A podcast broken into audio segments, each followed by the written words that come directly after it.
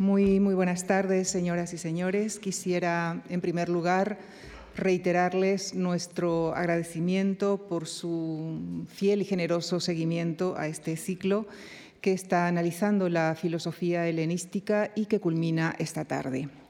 Permítanme asimismo recordarles a todos aquellos que deseen profundizar en algunos de los temas que hemos analizado en este ciclo que en la página web de la Fundación Juan Marc pueden encontrar, como en todas las demás conferencias, la bibliografía aportada por cada uno de los ponentes.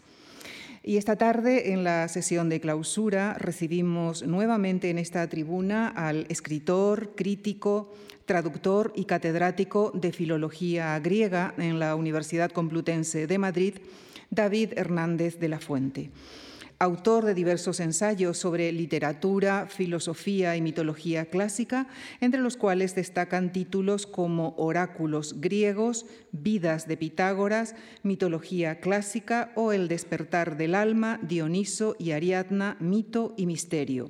Su último libro es El hilo de oro, los clásicos en el laberinto actual. Es también novelista y como tal es autor de Las puertas del sueño y A cubierto, por los que ha obtenido varios premios literarios. Esta tarde viene a hablarnos del neoplatonismo, como ustedes saben, las doctrinas platónicas tuvieron una notable vitalidad en la época helenística y romana hasta el tránsito al mundo medieval, constituyéndose en un ámbito común para la filosofía, la política, la teología y las artes. El profesor Hernández de la Fuente abordará esa cosmovisión llamada neoplatonismo, centrándose en particular en su desarrollo en la época romana. Comentará su contexto histórico-cultural, sus mm, figuras cardinales y sus doctrinas, así como su proyección posterior en otros credos religiosos. Con nuestro profundo agradecimiento les dejo con el profesor David Hernández de la Fuente. Muchísimas gracias.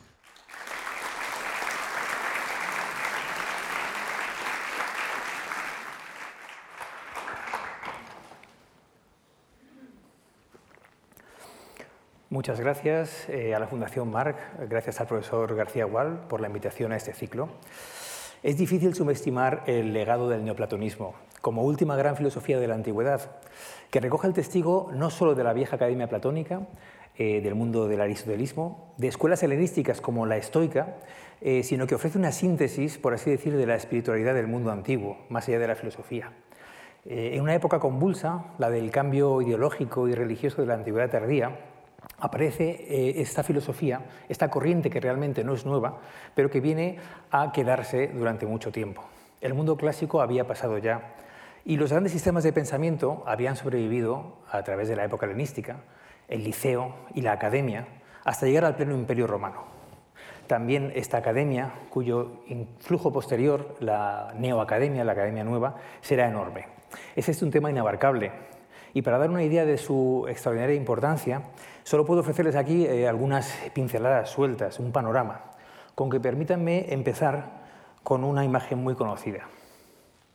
Seguramente todos ustedes conocen este cuadro, La primavera de Botticelli, una revolución en el arte, el epítome del Renacimiento con sus figuras mitológicas, Céfiro, Hermes, uno a cada lado, un amor a lo humano, un amor a lo divino, las gracias, Venus, Flora.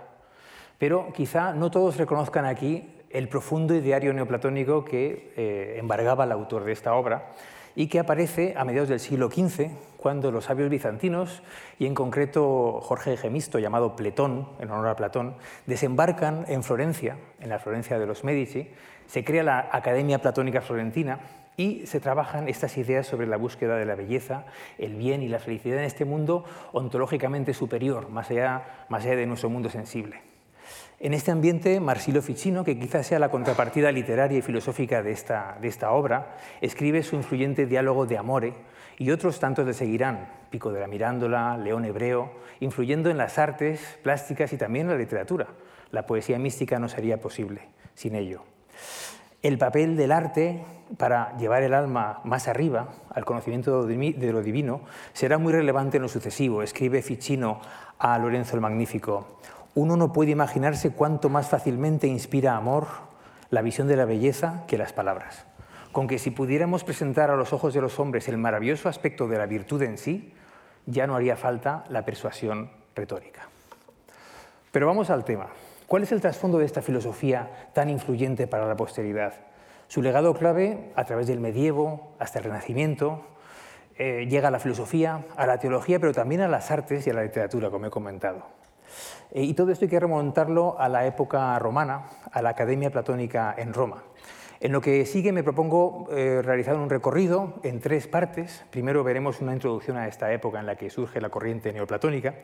En segundo lugar trataremos la figura de Plotino, que eh, por supuesto es el, filósofo más conocido de esta escuela, el, fundador de esta, de esta corriente, padre de esta revolución estética eh, casi, casi mística. Y en el tercer punto trataremos a los neoplatónicos postplotinianos, a los tres grandes.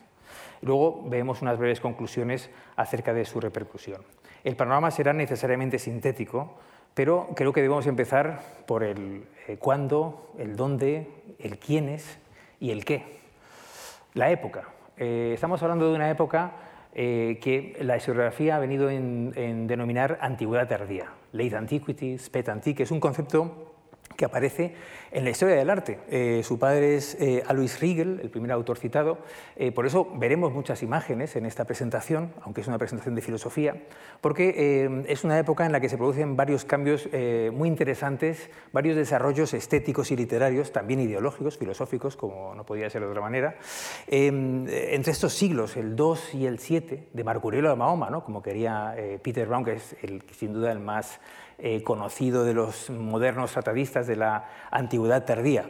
Hay un cambio de idioma, eh, hay una crisis global, es un imperio azacaneado por las invasiones, las migraciones, hay una crisis económica también, una crisis política, hay una, gran reforma administrativa, e incluso eh, hay una crisis pandémica, las grandes epidemias del siglo III, del siglo VI, la primera gran peste, ¿no? la de Justiniano, y piensen también que se habla incluso de una crisis climática. Eh, hay quien afirma que existe una pequeña edad de hielo en esta antigüedad tardía. Son siglos además que marca una horquilla eh, entre los dos grandes monoteísmos que emergen en el Mediterráneo antiguo. Eh, en primer lugar, por supuesto, el cristianismo, que va a empezar eh, a salir de las catacumbas hasta convertirse en religión de Estado en el siglo IV, y el, final de la horquilla es el siglo VII, con el, emerger del Islam. Es un mundo también que nos permite entender cómo estos cambios acelerados nos llevan hacia la Edad Media, tanto oriental como occidental. Los lugares, ¿dónde nos movemos? El imperio eh, ha sido partido en dos, ya hay una gran reforma bajo Diocleciano, hay dos partes del imperio, eh, la oriental y la occidental, hay varias prefecturas, diócesis, la administración se, eh, digamos, se, complica en el mundo tardorromano. Y el peso económico, cultural, quizá también por una situación eh, mejor ante las invasiones, ante las migraciones del Oriente es muy significativo. Las escuelas que vamos a tratar surgen en el Oriente helenizado y, como ven por los puntos de las ciudades de donde son y donde ejercen la mayoría de estos, de estos autores, estamos hablando de unos autores de, procedencia siria, semita, de procedencia sirio-palestina, podríamos decir, egipcia, ahí tienen a Plotino, que nace en Licópolis, Alejandría es uno de los focos de las escuelas eh, neoplatónicas. Por supuesto, el otro polo es Atenas, la vieja Atenas, donde Plutarco en el 410, Plutarco de Atenas, refunda la vieja academia, que tendrá un último florecer muy interesante, pero también Siria, la escuela siria de, de, de Jámblico, Jámblico de Calcis en, Celesiria, eh, Apamea sobre todo. Eh, son escuelas que van surgiendo y además que están interconectadas de cierto modo. Es verdad que Plotino, tanto Plotino como Porfirio, ejercerán su magisterio en, en, Roma, eh, también en Sicilia temporalmente, pero fundamentalmente el peso se lo lleva, como ven, el Oriente, el Oriente helenizado. Em, es una, em, bueno, también por población, por, cultura helénica, habrá un neoplatonismo latino, pero será eh, mucho, mucho menor. ¿Quiénes son los neoplatónicos? Bueno, la lista, la nómina es muy nutrida, no podemos entendernos en todos, eh, simplemente he subrayado eh, cuatro grandes figuras. La primera, Plotino, como digo, pero simplemente el fundador de esa nueva manera de ver el mundo, de esta cosmovisión, eh, y los tres otros grandes neoplatónicos que vamos a tratar con más detalle. Sin embargo, eh, se puede argumentar eh, que hay una larga nómina de, neoplatónicos que se remonta mm, seguramente al siglo II, ¿no? hay también la Academia Media, ¿no? la Medioacademia, pero eh, cómo no citar a Numenio de Apamea, también de esa ciudad eh, siria tan importante para el neoplatonismo tardío. Numenio seguramente es el precursor de, Plotino en muchos aspectos, como ese segundo dios, esa innovación del intelecto. ¿Cómo olvidar, por ejemplo, eh, los vínculos del emperador Juliano, llamado apóstata, con estas escuelas de Éfeso, de los neoplatónicos de Asia Menor? O eh, autores como Damascio, o como Olimpiodoro, que también tienen una obra muy notable conservada, ¿no? pero no podemos entrar en ellos, por desgracia. Eh, las escuelas son redes, redes conectadas, eh, parientes, las regentan a veces, hijos, viajan, se forman. Hay muchas mujeres, piensen en el caso de Hipatia, la célebre maestra alejandrina, pero también el de Desia o el de Sosípatra. La mujer tiene un papel muy relevante, no conservamos sus obras, pero sabemos que ejercieron un magisterio eh, muy notable. Esta es un poco la, idea de, esta cadena, de esta cadena áurea del platonismo. Los neoplatónicos no, no creyeron que eran algo nuevo, como dice su, propio nombre. De hecho, eh, la terminología neoplatónica era en alemán, empieza en el siglo XVIII, XIX, en principio de forma despectiva, para referirse a esta serie de filósofos tardíos. Em, eh, pero ellos no eran conscientes de hacer algo nuevo, ¿no? no se llamaban a sí mismos neoplatónicos, simplemente eran platónicos, comentaban los diálogos de Platón, los sistematizaban, en fin, ellos eh, son conscientes de ser una diadoge, una sucesión. Eh, la idea de que hay escolarcas, maestros que van heredando también el puesto, la cátedra, digamos, de cada, escuela, es muy importante. ¿no? Y como digo muchas veces, es cosa de familia. Hipatia es hija de Gran Teón, uno de los últimos eh, grandes directores de la Academia de, Alejandría. Vamos a las doctrinas, el qué podríamos decir, ¿no? el, el, quid de, la, cuestión, el quid. Em, Siempre aquí surge una, pregunta eh, compleja, eso, es una diapositiva compleja también, no, Aspiro, no vamos a leerlo todo, simplemente a parafrasear a veces. Eh, las grandes áreas del platonismo siguen, eh, siguen vivas ¿no? y se siguen trabajando. Eh, la tríada de eh, metafísica, eh, ética, política, es un poco ese trípode de la filosofía platónica, también la estética, que ha sido descuidada quizá en el platonismo más clásico y revive en el tardío, pero ¿cuán original era el neoplatonismo? ¿Eran originales o realmente estaban simplemente desarrollando las ideas de Platón? Bueno, en la columna central tienen esa tradición de la exégesis platónica, ellos trabajan comentando diálogos o citando diálogos. Incluso Plotino, que es quizá el más original, eh, comenta y cita a Platón profusamente. Por supuesto, los dos mundos, el inteligible y el sensible, la teoría del alma, la cosmología, el Timeo es una de las obras más estudiadas, eh, la anamnesis, la metempsicosis, la forma del bien, eh, las, ideas, el mundo, el mundo de las ideas, siguen siendo trabajadas y, estudiadas como, como, tesis y como teorías eh, fundamentales. Pero también se puede argumentar que existen esos desarrollos propios muy interesantes que hablan de una, de una vertiente nueva. digamos que el monismo radical, la idea de lo uno, la enología, ¿no? Eh, un principio más allá del ser, trascendente, totalmente eh, ajeno mm, incluso al mundo de las, ideas, una ontología derivativa que va creando niveles eh, hasta llegar a nuestro mundo material, sensible, la innovación del intelecto, una especie de segundo Dios, ¿no? este ya en el campo del ser, que, que multiplica lo uno y produce el milagro de crear las ideas, el mundo platónico de las ideas, luego la ética del regreso, del ascenso al bien, esto es San Platón, pero eh, se desarrolla con una ética muy propia, casi una, especie de filosofía de vida. Eh, el énfasis en el pensamiento religioso es una época de crisis para el paganismo y el neoplatonismo supone también una especie de ayornamiento, si me permiten la, expresión, eh, de la religión clásica, los oráculos, la teurgia, esa invocación de las estatuas tan célebre. Y, por supuesto, eh, la rehabilitación de la mímesis. La mímesis que en Platón tiene un papel ambivalente, eh, a través del arte y la literatura, eh, encuentra un, vehículo de, ascenso también a lo, divino. ¿no? Esos serían algunos de los desarrollos propios más importantes. Por, supuesto, el emanatismo, ¿no? que es un poco la, tesis principal de Plotino y su escuela. Vamos a la segunda parte de la, conferencia, que se centra en Plotino, esta figura tan, bueno, pues tan recordada cuya vida y obra conocemos bien, merced a una biografía de su discípulo eh, eh, Porfirio, ¿no? que escribe una, vida de Plotino. Eh, Plotino nace en la ciudad de Licópolis, la actual Asiut, en torno al año 204 de nuestra era. Em, es producto de la hibridación de la época. Fíjense, es un egipcio de nombre latino, que escribe en griego, que es, de lengua griega. Bueno, es un símbolo también de esta época, digamos, de cambio.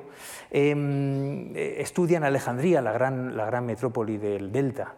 Allí busca a un maestro. Tarda en encontrarlo, pero finalmente encuentra al mejor. Amonio Sacas, misterioso maestro del que no sabemos casi nada, pero que le influye muchísimo, se queda con él mucho tiempo, hasta que decide viajar al Oriente. Tiene buena relación, por alguna razón que no conocemos bien, con el emperador, Gordiano III, que planea una expedición contra Persia.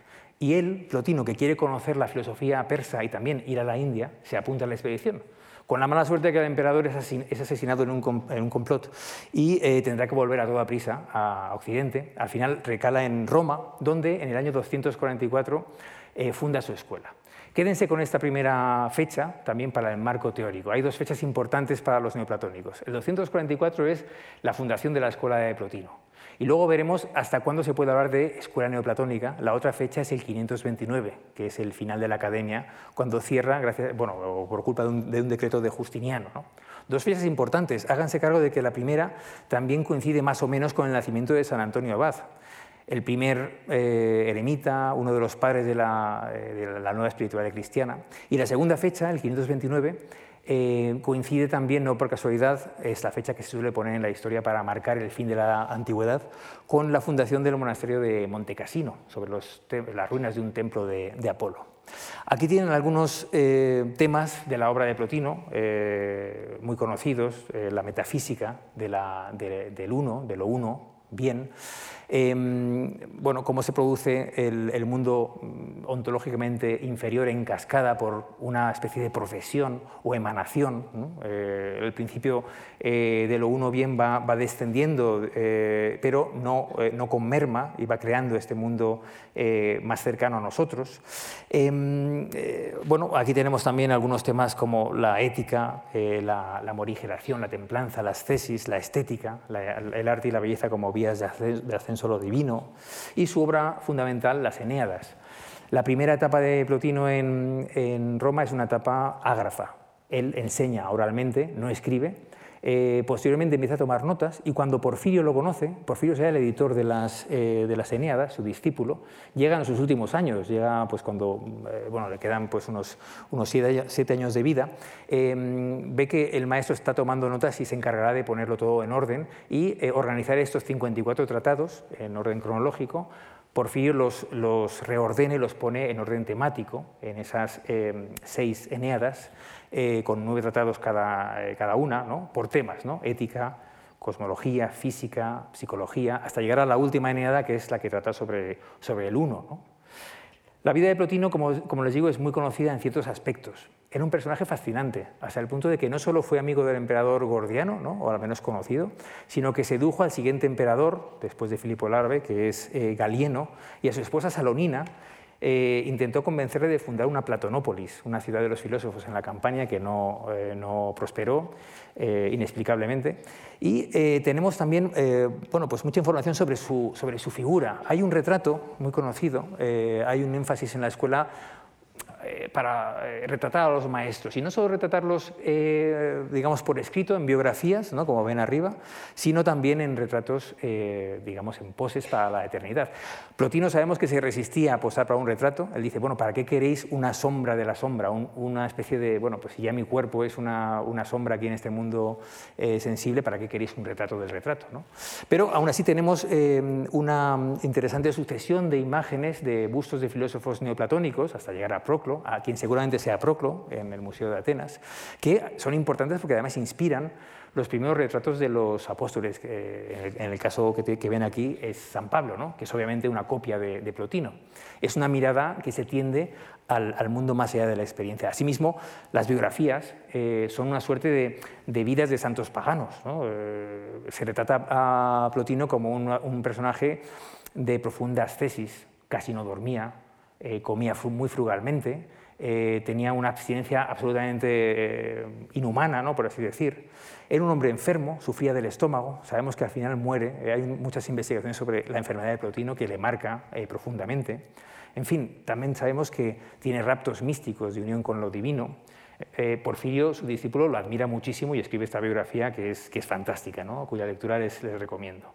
Incluso recoge sus últimas palabras, Famous Last Words de, Plotino. Dice, bueno, se dirige a su médico Eustoquio, que le está cuidando en el último trance, eh, y le recomienda elevar lo que de divino hay en nosotros hacia lo que hay de divino en el universo últimas palabras y exhala su último aliento, momento en el cual una serpiente se desliza debajo su lecho y desaparece en la grieta de una pared. ¿No? Nos lo cuenta su biógrafo, una señal, ¿no? una señal de este hombre eh, divino, ¿no? casi sobrenatural, que tendrá un destino del alma eh, sin duda también muy especial. Pero vamos a ver eh, a continuación algunos textos, no se preocupen, no vamos a leer los textos, sino más bien parafrasearlos, pero quiero que los tengan aquí, aquí delante, para entender algo más esta, esta, teoría hipostática, esta idea de lo uno. Lo uno, una, un, bueno, es que es incomprensible, yo no lo puedo explicar. Plotino tampoco dice, bueno, eh, cuando digamos eh, lo uno, togen, cuando digamos el bien, hay que pensar siempre en lo más simple, en que su naturaleza es la misma, en la simplicidad, en la mismidad, ¿no?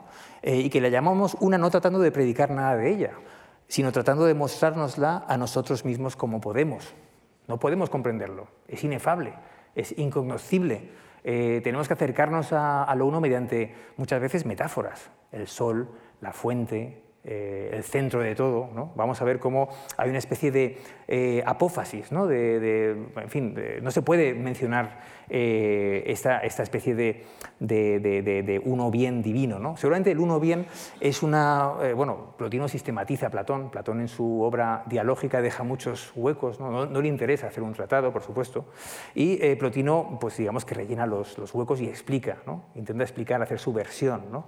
Y vemos cómo, em, bueno, pues coge el Parménides, eh, coge la, unidad, la simplicidad, coge la república, eh, coge el ascenso al bien en la república, eh, el timeo, por supuesto, y crea este mundo de las hipóstasis que van descendiendo desde lo uno, pasando por el intelecto, que es la segunda, el nous, y llegando hasta el alma, psique, que tiene en el segundo texto. el intelecto se separa de lo uno y en un impulso primero eh, amoroso, eh, lo uno es perfecto y crea por generación espontánea, ¿no? Eh, produce por procesión el intelecto, pero luego se detiene y mira hacia atrás y ve al Padre, a su progenitor, a lo uno. Se llena, se colma de gozo y produce a su vez, engendra de nuevo. Y engendra el alma. y así cada nivel va mm, haciéndose perfecto y engendrando un nuevo nivel hasta llegar a la materia. La materia no engendra nada, la materia es, es estéril, no puede, no puede crear. ¿no? Eh, aquí tenemos la tríada, las tres hipóstasis que tan, tan productivas serán en la, en la teología posterior. ¿no? Son estos textos donde se puede entender bien cómo en el ámbito del ser, intelecto y alma, y en el ámbito más allá del ser, el, eh, el uno, ven aquí este diagrama que puede ayudar quizá a comprender, ¿no? Eh, aquí estamos más allá del ser. En el mundo de la ontología está el alma y el intelecto, ¿no? por profesión, ¿no? hay una línea de procesión Em, de emanación, peor dicho, aporroé, pero mejor procesión, ¿no? que va eh, produciendo estos, eh, en la metafísica protiniana estos niveles. ¿no? Eh, cuando llegamos ya a los extremos del ser, a las sombras del ser, donde está la privación del bien casi, ¿no? donde también habita el mal, llegamos a nuestro mundo, el mundo sensible, el mundo de las sombras. ¿Y cuál es el camino? Bueno, pues hay una posibilidad que es la, reversión, todo está conectado, se puede, se puede volver, se puede volver a lo, uno. ¿no? Por eso metafísica y ética son dos caras de una, moneda en, en Plotino. ¿no? Vamos a ver eh, algunos, eh, algunos textos más. Lo uno es la fuente, ¿no? como les decía, principio eh, que no tiene principio, permanece ya misma inquietud, no sufre merma en la generación de los dos niveles. Cada nivel, cuando es perfecto, procrea, ¿eh? Eh, también el alma, eh, que es una expresión del intelecto, el intelecto, que es una expresión de lo uno. ¿Y qué queremos? ¿Qué quiere el sabio? ¿Qué buscan las almas que realmente saben que anhelan el bien, anhelan esa especie de patria perdida? Pues buscamos lo uno. ¿Qué tenemos que hacer? bueno, la clave es el intelecto. El intelecto es Em, donde se opera el milagro de pasar de lo uno a lo múltiple, donde se genera el mundo de las ideas. Lo uno está más allá del ser, pero en el ser del intelecto es cuando están los seres de verdad, que son las ideas. Ahí está el mundo de las ideas de Platón. Entre el intelecto y el alma, eh, una operación demiúrgica crea, crea nuestro mundo. ¿no? Pero ahí está eh, la clave, en el intelecto, que se piensa a sí mismo. Eh, cuando ve al Padre se piensa a sí mismo. Bueno, hay que volver al intelecto, hay que hacerse pura intelección, hacerse de múltiple uno, como ven en el texto tercero, em, como quien va a ser espectador del principio y del uno. Es menester, por tanto, hacerse intelecto, eh, contemplar el uno eh, sin añadir sensación alguna, eh, una especie de bueno, contemplación pura, contemplar el centro, la fuente, la raíz, el principio. Es difícil expresar lo que, lo que es el uno. Pero es un rapto casi de amor místico. Vean el siguiente texto. Hay que volver pues a subir hasta el bien que es el objeto de los deseos de toda alma. Si alguno lo ha visto, sabe lo que le digo, sabe cuán bello es. Pues si uno lograra verlo, qué amores sentiría, qué anhelos deseando fundirse con él, qué sacudida tan deleitosa. El ascenso a la belleza eh, a menudo se, describe con metáforas, la luz, el sol, el espejo y también con mitos. Eh, se rehabilitan eh, los, antiguos mitos de la poesía de Homero, por ejemplo. El viaje de Ulises de regreso a casa es un buen símbolo de lo que tenemos que hacer, pero también Narciso, Dioniso, el ciclo de Troya. Huyamos pues a la patria querida, podría exhortarnos alguien con mayor verdad. Ese viaje, que es pura intelección, es asimilado al de Ulises hacia casa, hacia Ítaca, eh, pasando, sorteando las sirenas, los encantos del mundo material. ¿no? Sigue diciendo Plotino, bueno, ¿y cómo es este viaje? ¿Cómo iremos hasta nuestro Padre que está allá? Bueno, no hay que ir a pie, tampoco en barco, no nos llevará muy lejos el barco, ¿no? Eh, sino que hay que prescindir de todos esos medios y cerrando los ojos debes trocar esta vista por otra y despertar la que todos tienen pero pocos usan. ¿Qué vista es esta? ¿Qué viaje es este? ¿De qué estamos hablando en este caso? Bueno, es una introspección, eh, es una iniciación, también siguiendo el modelo platónico de la escala mística del amor en el simposio, eh, una escala a los principios de la razón, a la pura intelección. Eh, es una mirada interior, vamos casi hacia la mística, ¿verdad? Parece que Plotino, que es pura literatura, como ven, ¿no? escribe muy bien, usa muy bien el, lenguaje, ¿no? es un gran maestro, de la, aparte de la filosofía, eh, de, las metáforas, de, los símbolos.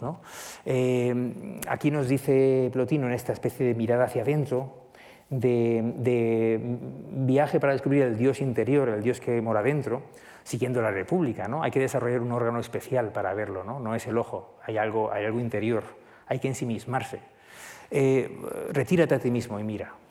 Y si no te ves a un bello, entonces, como el escultor de una estatua, bueno, pues quita aquí, pule allá, raspa esto, lo otro, es una metáfora de las artes plásticas, que, remite a Platón también.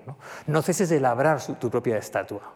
Y me detengo un momento en la palabra griega para estatua que se usa aquí, agalma. No es una estatua, una estatua cualquiera, ¿no?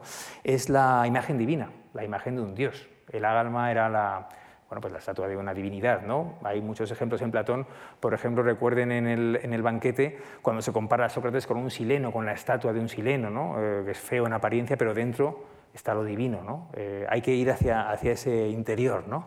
no dejes de labrar tu propia estatua. ¿no? Eh, y si has llegado a ser esto, si has visto esto, si te juntaste limpio contigo mismo, sin tener nada que te estorbe para llegar a ser uno de ese modo y sin tener cosa ajena dentro de ti mezclada contigo, si te vieras a ti mismo transformado en esto, entonces, hecho ya visión, te has convertido en pura contemplación, confiando en ti mismo, entonces mira y ve.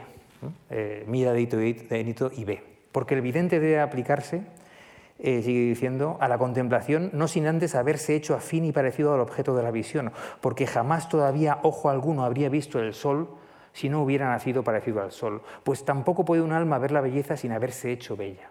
El órgano de la contemplación tiene que haberse hecho también bello. Eh, Goethe, un gran plotiniano, lo, traduce, lo versifica, como tienen ahí arriba. ¿no? Eh, si, el, si, el, ojo no se convierte en sol, eh, no podría mirar hacia el sol. ¿no? no podemos mm, pensar en lo divino si nosotros no lo tenemos dentro, si no descubrimos el Dios interior. ¿no? Es una, una bonita expresión em, que vuelve a las artes. Es muy curioso cómo se rehabilita, como ven, el papel mm, de las artes plásticas y literarias para la anagogué, para el ascenso, para la reversión, el papel anagógico del arte. ¿no? Eh, lo ilustro con una imagen de un documental sobre el Museo Arqueológico de Nápoles que es muy recomendable. El despegue hacia la reversión la anagogué, curiosamente, paradójicamente, necesita un repliegue eh, interior, una mirada hacia adentro. En diversas tradiciones místicas ocurre también esto. Vamos a la tercera parte de la, conferencia, hablaremos de los otros neoplatónicos, los tres grandes, eh, después de Plotino. El primero de ellos es, por supuesto, el discípulo de Plotino, Porfirio de Tiro. Eh, Porfirio es más joven que Plotino, es de época de Diocleciano, muere en el 304, la época de la gran persecución contra los cristianos. Es semita, es de Tiro. Su nombre originario era Malco, que significa rey, y eh, le cambian el nombre de sus amigos, le llamarán Basilio, que es rey, y luego Porfirio, por la púrpura eh, real. Eh, estudia en Atenas con Longino, que es su primer maestro, y luego viaja a Roma, atraído por la fama de Plotino, que le deslumbra. Al principio, él mismo cuenta que viene eh, con otra visión, con otra teoría. Mm, se acusaba a Plotino de plagiar a Numenio, Longino estaba contra él, en fin, había esas disputas entre las escuelas, eh, pensemos también en las disputas académicas hoy en los departamentos de las universidades, etc. ¿no? Eh, en fin, había esas, peleas, pero este hombre es fantástico, le, deslumbra ¿no? y se convierte en su más fiel seguidor. Tiene una obra muy interesante, conservada, tenemos aquí algunos ejemplos, y lo que hace sobre todo Porfirio es sistematizar a su maestro. Em, y difundir su legado, difundir su, obra. Edita las Eneadas, que son una colección de notas sueltas, em, las ordena, es un buen filólogo, eh, conoce bien a Homero, también lo, ordena, lo, comenta. Eh, hay un cierto empeño eh, filológico y literario en, en su trabajo sobre los mitos y sobre la literatura antigua. Tenemos también una teoría de las imágenes que cultiva, la veremos ahora, y sobre todo em, se preocupa de la salvación del alma. Hablábamos eh, en la filosofía griega, helenística en general, de la eudaimonía, la felicidad. Bueno, a los neoplatónicos les va, a ocupar más la sotería, la salvación. ¿no? Queremos volver al, Padre Uno, etc. Y las obras son muy interesantes. Biografías de Plotino, su maestro, de, Pitágoras. Él aparece como un neopitagórico. Tiene una obra sobre la abstinencia de la carne. Eh, Pitágoras en esta época se coloca como una especie de precursor de Platón, ¿no? una especie de cadena áurea que remonta al gran maestro de Samos. Eh, las sentencias, la carta Marcela es muy interesante. Eh, Porfirio se casa muy mayor, con 67 años, con una viuda que tiene siete hijos. Eh, es un matrimonio blanco, matrimonio casto. La abstinencia de, la carne, la abstinencia sexual, es una época, piensen que esto es contemporáneo realmente con, los primeros eh, también, eh, en fin, cristianos que van buscando esa espiritualidad tan especial. ¿no? Lo estudia muy bien Peter Brown en su libro El cuerpo y la sociedad, cómo se produce la renuncia a la sexualidad, la renuncia al cuerpo. Em, la carta Marcela es maravillosa, es una especie de consolación de la filosofía, una, en fin, una especie de guía ¿no? para su, esposa. Y por supuesto también es muy conocido por su obra eh, y, la Isagogué, la, iniciación, la introducción a las categorías de Aristóteles. Era un bestseller en el, en el medievo. ¿no? Eh, fíjense que eh, Porfirio, pese a ser platónico, como otros neoplatónicos, intentarán armonizar a los dos maestros, eh, intentar bueno, pues, obrar una síntesis de las dos filosofías. y otra obra muy importante, perdida, es Contra los cristianos, que le llevará a ser odiado profundamente por los padres de la Iglesia. Vean la cita de Eusebio, ¿no? es una especie de bestia negra de los cristianos y eh, para algunos era muy cercano a Diocleciano, es de su época, y quizá fue el inspirador no solo de la tetrarquía, que a veces parece basarse en modelos filosóficos, este, esta reforma política, sino quizá de la persecución, ¿no? como se ha teorizado en algunos, en algunas, eh, algunos artículos, en algunas contribuciones. Porfirio, eh, sobre todo, trabaja sobre el ideal de la vida del sabio, se centra en la salvación del alma, eh, y en su vida de Plotino y en su vida de Pitágoras describe cómo, cómo son nuestros modelos, esos sabios más allá de la, de la experiencia. Em, hay un oráculo en versos a la memoria de Plotino que muere y su alma se convierte en la de un demon, ¿no? Oh demon, antaño hombre, pero gaño cerca del lado más divino, que luego Porfirio comenta y nos dice cómo era, eh, cómo era su maestro. Era bueno y amable, singularmente agraciado y atractivo. Así le presenta el oráculo y así de hecho lo hemos encontrado. Era insomne y alerta y en la pureza de su alma se esforzaba siempre hacia lo divino. Se dice que sus discípulos, muchos de ellos morían y en su testamento le nombraban tutor de sus hijos, tenía una fama extraordinaria en Roma, no era muy querido y, en fin, trabajaba para liberarse y elevarse por encima de las olas amargas de esta vida manchada de sangre. Por eso a Plotino, que era semejante a un dios y que a menudo se elevaba por los caminos de la meditación y las enseñanzas de Platón, se le apareció el propio Dios. Ante esa divinidad, yo también, Porfirio, declaro que fue admitido a su unión mística a los 68 años de edad. Ven que esta escuela filosófica también tiene una vertiente muy importante de, este tipo de, raptos eh, místicos. En el segundo texto, sobre la abstinencia de la carne, se propugna la renuncia a, esta alimentación. ¿no? ¿Por qué no renunciar? ¿Por qué no liberarnos eh, con esta renuncia tan fácil que es no comer carne? Es, por supuesto, de regambre neopitagórica. ¿no? Y esa negación del cuerpo y digamos, ese alejamiento de los, de los placeres.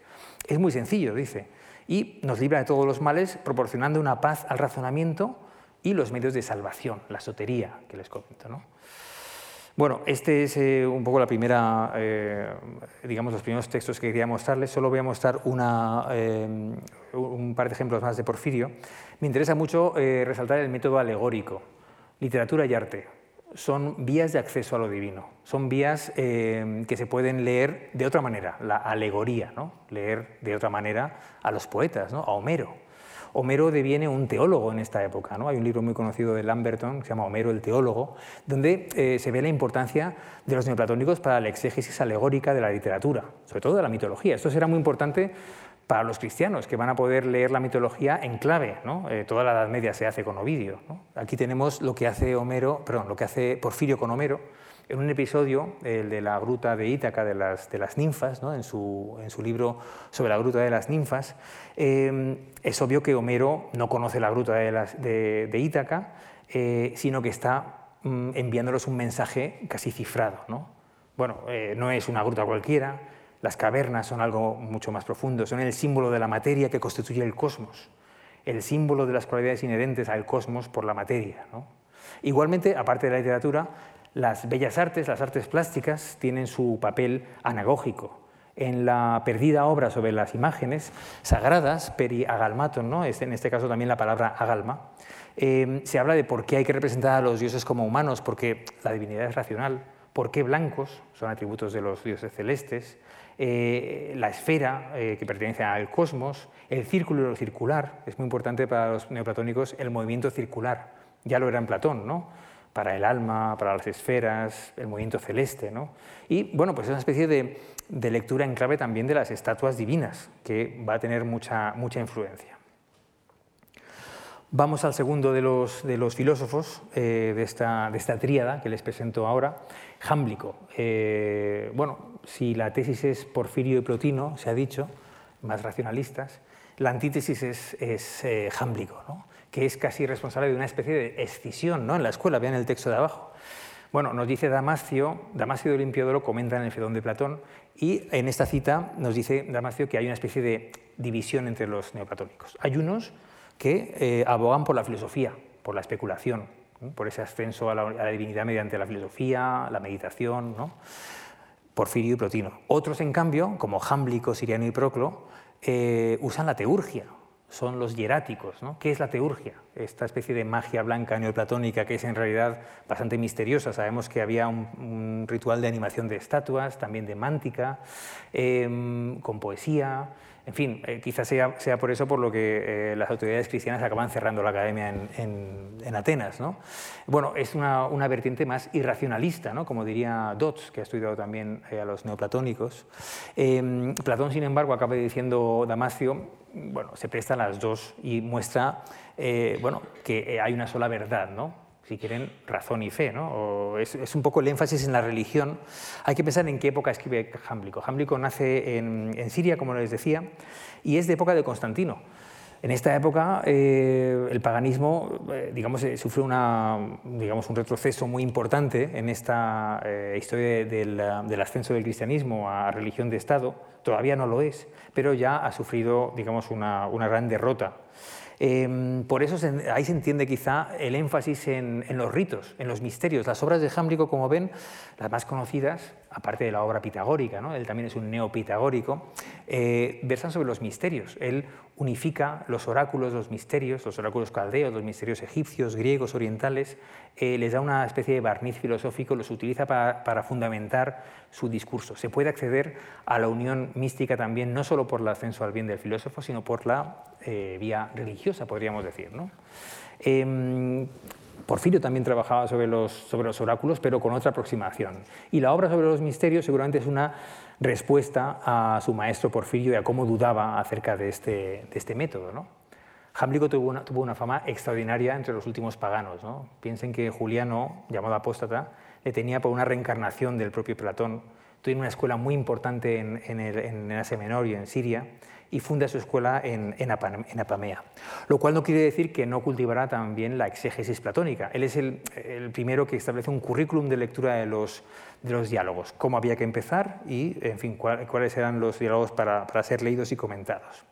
Solo voy a mostrarles un, texto para ilustrar estas, esta, este punto de vista acerca de esa deriva, em, eh, digamos, religiosa o irracionalista sobre la teurgia, el misticismo. Jámblico profundiza esa, esa lectura em, y, bueno, tiene este énfasis en, en, los dioses, ¿no? en cómo la filosofía también eh, tiene una, digamos, una disciplina complementaria que es la teología de los misterios. ¿no? Al comienzo de la vida de Pitágoras nos dice lo mejor antes de filosofar es rezar, invocar a los dioses. La plegaria será muy importante en los himnos neoplatónicos de Proclo. La plegaria puede forzar también, puede ayudar, no forzar, pero quizá ayudar al ascenso del, alma. Em, toda, toda, filosofía em, debe empezar con esta invocación a la divinidad.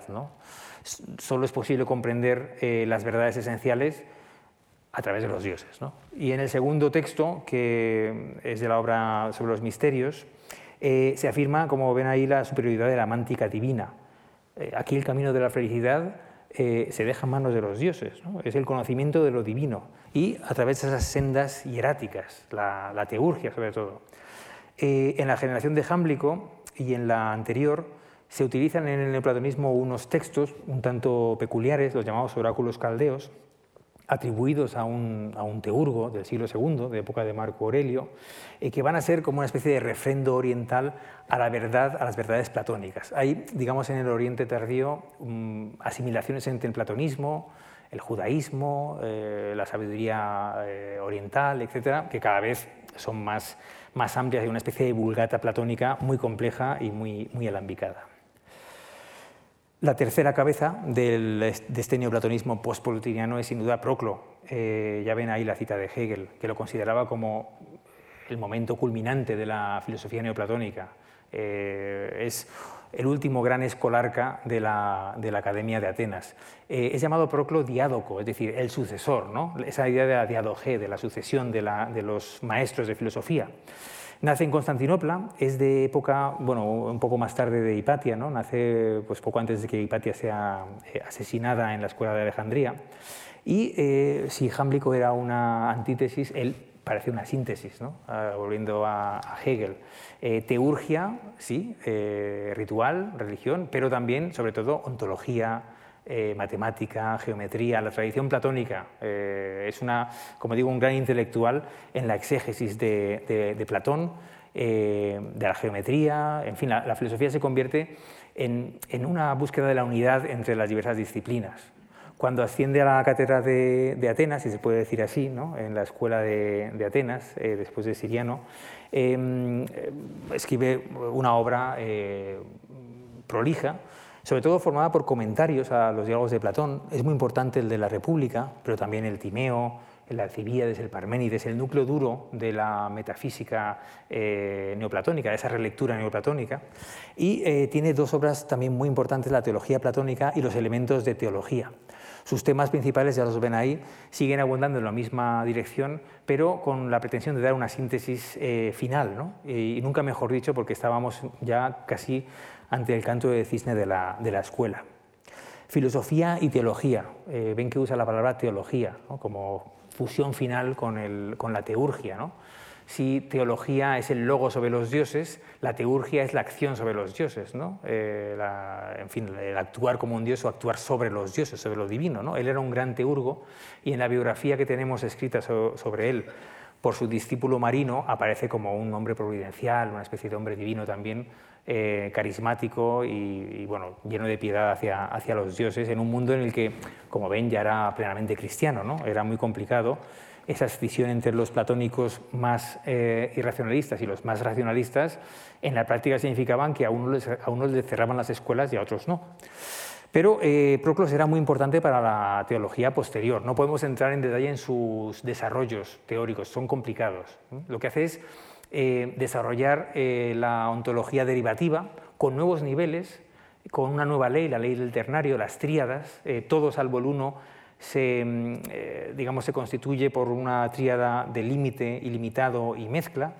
Em, todo es una especie de mm, conexión con todo, casi parece un estructuralista moderno. Eh, la realidad es un ciclo sin fin.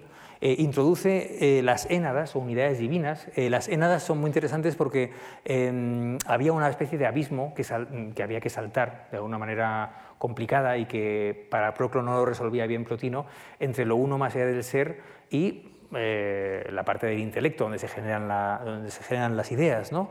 Eh, mediante el recurso a la díada y, eh, bueno, y al pitagorismo se había postulado una solución, pero él propone estas unidades divinas, ¿no? que en realidad pueden ser asimiladas muy bien a los dioses. hay una especie también de intento de, de, asimilarlo con los dioses paganos tradicionales. ¿no? Se multiplican las entidades, los niveles, se complica bastante con esas tríadas, ¿no? ser, vida y intelecto. Eh, eh, participados o imparticipados, eh, inteligibles o intelectivos. Bueno, hay una especie de clasificación de entidades intermedias muy compleja, pero que tendrá una gran importancia posterior. Solo tienen que pensar, si les gusta la teología cristiana, en los tronos, dominaciones, potestades, arcángeles, toda esta especie de cohorte celestial es procliana, eh, viene por Dionisio Aropagita, pseudo Dionisio Aropagita, que directamente traduce, o, eh, vamos, eh, traduce al lenguaje cristiano todas estas nuevas emanaciones. es muy interesante, pero no podemos entretenernos porque es, muy complicado. ¿no? Le recomiendo, em, bueno, estas, estos, estos, extractos están sacados de los elementos de teología en, en Trota, ¿no? que están traducidos por este autor. Pero eh, me interesa quizá más destacar de Proclo su vertiente como poeta, que es menos conocida. La poesía eh, era un elemento clave de la escuela. Eh, había epigramas, epitafios, himnos, plegarias. Él cree en el poder de la plegaria. plegarias a lo divino que además, además acompañaban los rituales de las estatuas. Eh, bueno, em, claro, en cierto modo Proclo tiene que enmendar la plana a Platón, a su padre Platón, ¿no? Eh, con respecto a esa presunta eh, expulsión de los poetas en la República. Bueno, hay una poesía que hay que salvar, que es la poesía inspirada, vean el último texto. ¿no? no se puede llamar mímesis esa poesía, no, no se puede llamar imitación. a la poesía que interpreta las cosas divinas por medio de símbolos. ¿no? es una hermenéutica Em, superior que, produce la poesía y que nos lleva, eh, de nuevo el arte, ¿no? Eh, como, con la estética plotiniana, eh, nos lleva a unas verdades metafísicas. La poesía puede hacernos ascender también, no, no solo la teurgia o la filosofía. Y él mismo es poeta, escribe varios himnos.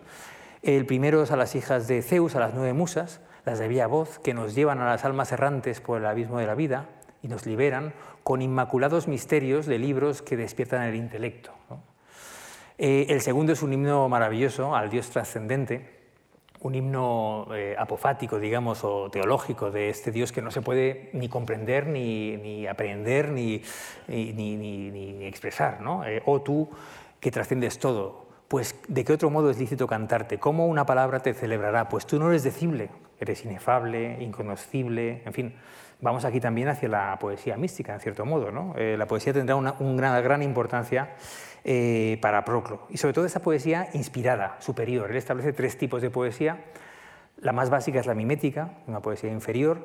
La, media intermedia es la didáctica y encima tenemos la, poesía inspirada, eh, que será, como digo, bueno, una especie de revolución también eh, literaria. ¿no? Nos acercamos ya a las conclusiones. bueno, vemos una polifonía de, voces, eh, muchos autores, hemos podido tratar unos pocos, eh, unidad y diversidad, eh, polifonía, pero también el mismo ímpetu platónico, lo uno y lo múltiple, ¿no? casi como en una especie de leitmotiv del neoplatonismo, en esta escuela tan, tan amplia, tan compleja, con muchos enfoques, con muchos matices, política, religión, las escuelas locales, el papel de las mujeres, la relación con el cristianismo, en fin. Eh, parece que la escuela acaba en el 529 con ese decreto de cierre tan conocido que les comentaba antes, que coincide con el eh, surgimiento del, monacato occidental ¿no? eh, en Montecassino. pero me pregunto si es el fin realmente, ¿no? si el neoplatonismo acaba aquí o no. no sé qué, piensan. Yo creo que el cierre realmente no es el final. ¿no? Y eh, vamos a, ver tres breves apuntes de por qué, por qué pienso que no lo es, ¿no? y yo creo que están convencidos eh, muchos conmigo de que, de que no lo es. en primer lugar, porque después del cierre de la Academia de Atenas, todavía sobrevive un, año, un, siglo más perdón, la, Academia de Alejandría. ¿no? Habrá eh, filosofía pagana con Olimpio d'Oro, etc. ¿no? Em, pero sobre todo por esos tres puntos, ¿no? cómo la filosofía medieval y la teología, eh, que ya lo he mencionado, eh, he aludido a ello anteriormente, bueno, asume estos postulados, ¿no? la importancia que tiene para una nueva poética, una nueva visión de la poesía como conocimiento superior, o como manera de expresar lo inexpresable. Y en tercer lugar, con la estética. Yo creo que también hay una revolución en el arte que, en cierto modo, debe mucho a esta interpretación eh, neoplatónica. Bueno, em, en primer lugar, la filosofía. Eh, el neoplatonismo es fuente de la filosofía y la teología posterior. En la columna central ven la interpretación cristiana. Eh, es curioso porque el neoplatonismo se convierte en una especie de coiné discursiva de la antigüedad tardía. Los últimos paganos acérrimos son neoplatónicos, como ven, como hemos comentado, pero enseguida van a ser, va a ser una filosofía adaptada y muy bien adaptada por los cristianos. Sinesio, los capadocios, Gregorio de Nisa, por ejemplo, eh, gran lector de Plotino, y sobre todo este, esta figura fantástica, ¿no? no sabemos quién es, Pseudo Dionisio Aropagita, eh, van a revolucionar la teología cristiana también piensen que eh, la historia de los concilios, de la controversia trinitaria, la controversia sobre la naturaleza de Cristo, no es posible sin esta filosofía, ¿no? sin todo eso eh, que estamos viendo. Y por supuesto el, neoplatonismo bizantino, que llega tan lejos como el siglo XI, ¿no? con las figuras de platónicos como Ítalo y, Pselo, muy importantes para el vínculo con eh, el Renacimiento. El último neoplatónico bizantino que hemos citado Pletón, ¿no? el llamado Pletón, será el que abra la puerta a ese florecimiento del renacimiento platónico, ¿no? de Ficino y, compañía. Pero vean la columna de la, de la derecha. El mundo árabe recibe con entusiasmo las doctrinas de los neoplatónicos, de Proclo y de Porfirio, el libro de Aristóteles sobre la bondad. Bueno, eh, en realidad es Proclo, son los elementos de teología. Lo que pasa es que eh, es más atractivo ponerlo bajo el nombre de Aristóteles, que les suena más ¿no? a muchos, ¿no? más que Buruklus, que es el nombre de Proclo en, árabe, traducido en, Bagdad. ¿no? Bagdad toma el testigo de Alejandría como la casa de la sabiduría, como la gran biblioteca. Eh, la teología de Aristóteles, en verdad es plotino, ¿no? como otros plotiniana arábica, que son traducidos, comentados bajo el nombre de Aristóteles, que como digo es más prestigioso, pero realmente es plotino lo que está entrando en la teología islámica. Eh, teología que además es traducida al latín. Eh, los neoplatónicos llegan al, medievo latino por esas traducciones del Liber de Causis y de la teología aristotélica. Y hay una tesis muy interesante, la hipótesis de Michel Tardieu, de qué pasa con los neoplatónicos que son expulsados de Atenas. Sabemos que Damascio, Simplicio y otros escolares de la, academia, de otros, otros sabios, eh, son invitados por el Shah de Persia, Cosroes, a, a a establecerse allí para filosofar gozarán, decía el Shah, de libertad. Bueno, no es así. Los, sabios no se encuentran a gusto entre los zoroastrianos y duran poco en la corte de, los persas. Parece que en algún momento, según una noticia histórica, eh, tres años después, vuelven al imperio. Pero no sabemos dónde, y está la hipótesis formulada por este pensador, por Tardieu, de que llegan a Harran, ¿no? en la frontera, eh, en Siria.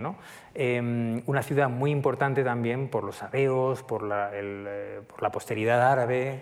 Eh, este viajero del siglo X, al-Masudi, todavía refiere, como ven, que ha visto en Harran una inscripción platónica que dice, aquel que conoce su naturaleza deviene Dios.